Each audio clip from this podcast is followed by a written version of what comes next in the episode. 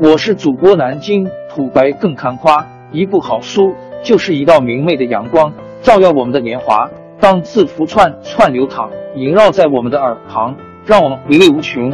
天津上元书院又和你们见面了，欢迎您的收听。听众朋友们，大家好！开讲前先打个小广告，你们的关注和打赏是对我努力工作、加速上新书的动力。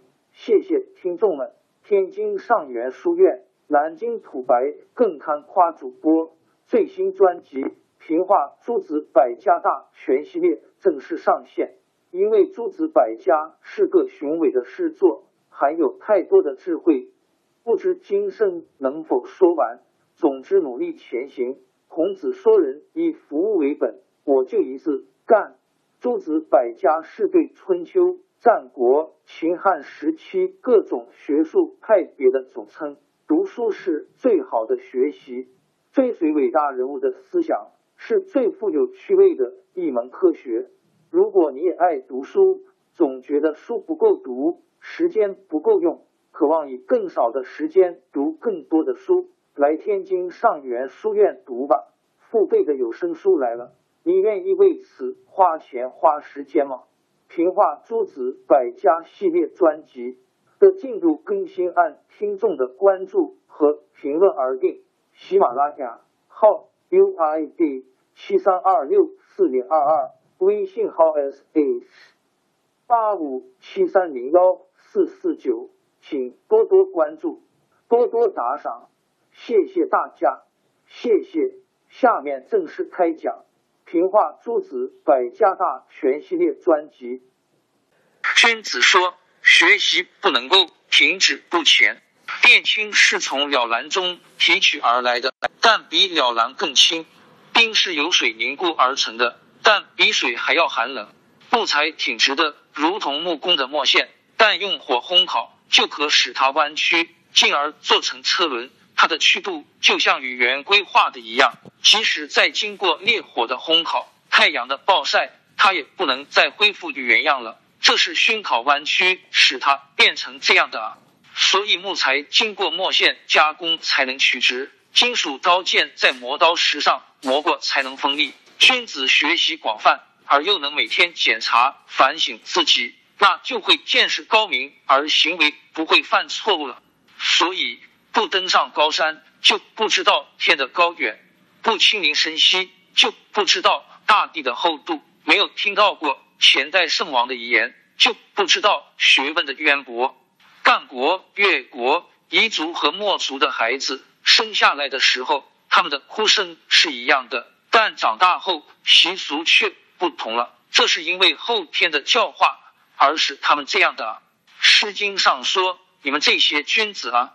不要总是贪图安逸，要安守你的职位，爱好正直的德行。上帝知道了，就会赐予你极大的幸福。融化于圣贤的道德的精神修养，就是最高明的。没灾没祸的幸福，就是最持久的。我经常整天思考，但不如学习片刻所获得的教义。我曾经踮起脚远望，但不如登上高处看得广阔。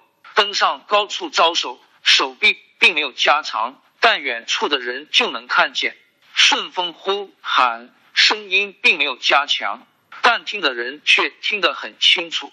利用策马远行的人，并不是双脚善于走路，但能够到达千里之外；借助船桨渡河的人，并不是善于游泳，却能够横渡江河。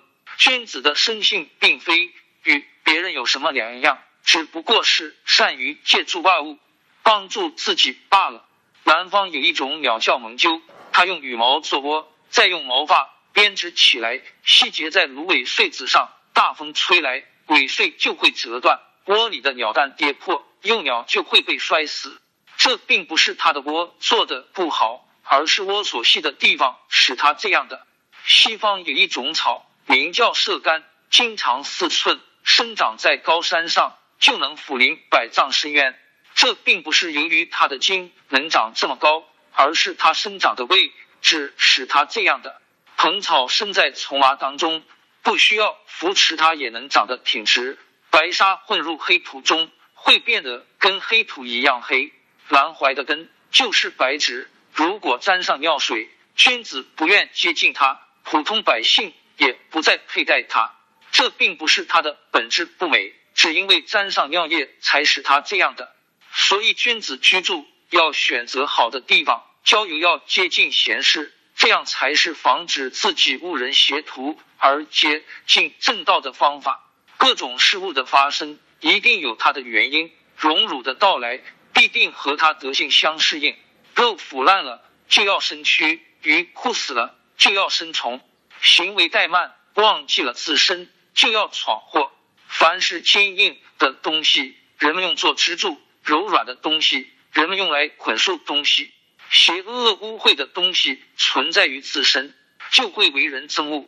铺开的柴好像一样，火总是朝着干燥的一方烧去。土地好像一样平整。水总是向潮湿的一边流淌，草木总是从聚生长，禽兽总是成群居住，万物都各自依附他们的同类。所以箭靶一旦张射，弓箭就向这里射来；森林的树木一旦茂盛，伐木者就拿着斧头来砍伐；树木一旦成荫，群鸟就会来这里栖息；触发酸了，蚊子就飞来聚集。所以说话有时会招致灾祸。做事有时会招致耻辱，君子要谨慎的立身处世啊！土堆积起来就成了山，风雨就会在这里兴起；水会积起来成为深潭，蛟龙就会在这里生长出来。不断积累善行，就能成为有道德的人；自会心智成名，就具备了圣人的思想境界。所以，不一步一步的积累，就无法达到千里之外的地方。不汇集众多的小溪流，就不能。劝学二下划线，荀子在线阅读。劝学二，土堆积起来就成了山，风雨就会在这里兴起；水会积起来成为深潭，蛟龙就会在这里生长出来。不断积累善行，就能成为有道德的人；自会心智成名，就具备了圣人的思想境界。所以，不一步一步的积累，就无法达到千里之外的地方；不汇集众多的小溪流，就不能形成江海。骏马的一跳不能超过十步，烈马跑十天也可以达到千里。因此，成功就在于不停顿的向前走。用刀子刻东西，如果半途放弃，即使是腐烂的木头也不能刻断；如果持之以恒，坚持不懈。就连金属和石头都能雕空。蚯蚓没有锐利的爪牙，也没有强壮的筋骨，但它能吃到地上的泥土，喝到地下的泉水，这是因为它用心专一的缘故啊。螃蟹有八只脚，两只螯，但如果没有蛇或鳝所居住的洞穴，它就无处安身，这是因为它用心浮躁的缘故。所以，一个人要是没有刻苦钻研的精神，就不能明辨事理。不专心致志的工作，就不可能有显赫的成绩。只在歧路上徘徊是不能达到目的的。同时侍奉两个君主的人是不能为双方所接受的。这就像眼睛不能同时看清楚两件东西，耳朵不能同时把两种声音全都听明白的道理一样。应蛇没有脚却能飞行，石鼠虽有五种技能而不免于困窘。诗经说。布谷鸟居住在桑树上，精心喂养着七个雏儿。那些善人君子啊，始终坚持道义，坚持道义，非常的专一，专一的就像思想打了结。所以君子学习时，总是把精神集中在一点上。从前护巴弹瑟时，就连水底深处的鱼儿都浮出水面来听；伯牙弹琴时，就连拉车的马儿被琴声所吸引。仰着头，咧着嘴听，所以不管声音怎样小，没有听不到的；不管行为怎样的隐蔽，没有不显露出来的。山中藏有宝玉，山上的草木都会滋润；深潭里生有珍珠，潭岸上就不显得干枯。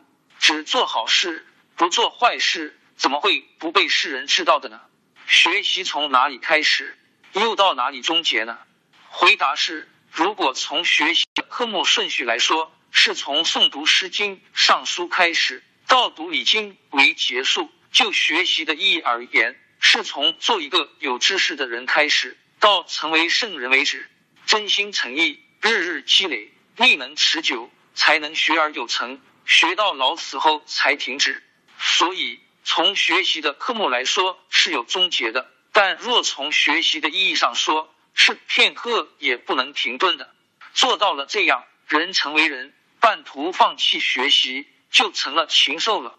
尚书记载的是古代的正诗，《诗经》收集了的是有和谐乐律的诗歌。礼是法治的前提，事物的规范，所以学习到礼义，就算达到尽头了。这就是达到了道德的顶点。《礼经》的恭敬节文，《乐经》的中正和谐，《诗经》《尚书》的广博，《春秋》的微言大义，这些典籍囊括了天地间一切事物。君子学习知识，要把所学听入耳中，牢记在心，融会贯通到整个身心，并表现在一举一动上，哪怕是极细微的言行，都可以成为别人学习的榜样。小人学习只不过是从耳中听进去，从口中说出来，嘴巴与耳朵间的距离不过四寸而已。这样怎么能使自己七尺之躯的品德得到修养呢？又怎么能使自己变得完美呢？古时候的学者学习是为了提高自己，现在的学者学习是为了给别人看。君子的学习是用它来修正自己的身心。小人的学习是为了向人卖弄，讨人欢心，所以别人不问，自己却去告诉他，这叫做急躁；别人问一件事，却告诉他两件事，这叫做唠叨。急躁不对，唠叨也不对。君子回答别人问一答一，如同回声回应本身一样。学习的途径没有比接近良师更便捷的了。《礼经》《乐经》规定了法度典章。规章而未详细说明原理，《诗经》《尚书》记载了古时的事情，却不切近现实。《春秋》辞旨隐约而晦涩，难以让人理解。仿效良师而学习君子的学说，那就能养成崇高的品德，并获得广博的知识，也就周知世事了。所以说，学习没有比接近良师更便捷的途径了。学习的途径。没有比向良师请教更有效、更迅速的了。其次是遵岁礼法。如果既不请教良师，又不遵从礼法，仅仅读一些杂家的书，读诵《诗经》《尚书》，那么即使到死，也只不过是一个学识浅薄的读书人罢了。而且要追溯先王的道德，寻找仁义的根本，那么学习礼法正是那四通八达的途径。就像提起皮衣的领子，用弯曲的五个手指去调顺它一样，它的绒毛就很容易被理顺了。不遵循礼法，而仅仅学习《诗经》《尚书》，这就像用手指去测量河的深浅，用长矛之类的兵器冲以，用锥子代替筷子吃饭一样，是不能达到目的的。所以，遵从礼法，即使对其经义理解的不够透彻。也不视为一个崇尚礼法的学士，不尊罪礼法，即使学识渊博，也不过是一个散漫世人。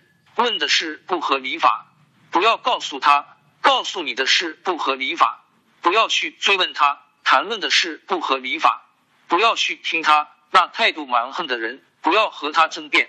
所以，只有是按照礼仪之道来请教的人，才可接待他；反之，就回避他。所以来请教的人礼貌恭敬，然后才可以同他谈论道义的学习方法，言辞和顺，然后才可以和他谈论道义的条理，乐于听从，然后才可以和他谈论道义的经义。因此，和那些不可以与之交谈的人交谈了，这叫做浮躁；不和那些可以与之交谈的人交谈，这叫做隐瞒。交谈时不观察对方的表情，这叫做眼瞎。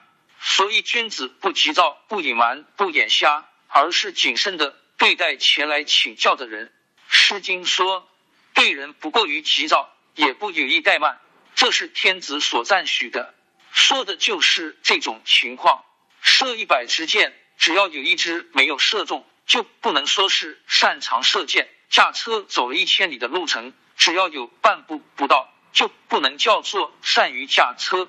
对事理不能融会贯通，对仁义之道不能专一奉行，就不能称之为善于学习。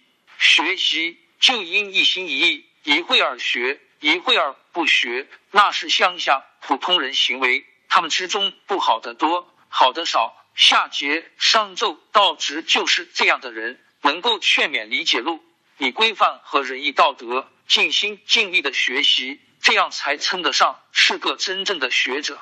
君子之道，做学问不全面、不纯正，是不足以称之为完美的。所以要反复理解，以求融会贯通；用心思索，以求领会通晓。效法贤师良友来实践它，排除有害的事物来培养他。不正确的东西，眼睛不看，耳朵不听，嘴巴不说，内心不去思考它。等到极其爱好学习时，就像眼睛喜爱看五色，耳朵喜爱听五声，嘴巴喜爱吃五味，心里追求拥有天下一样。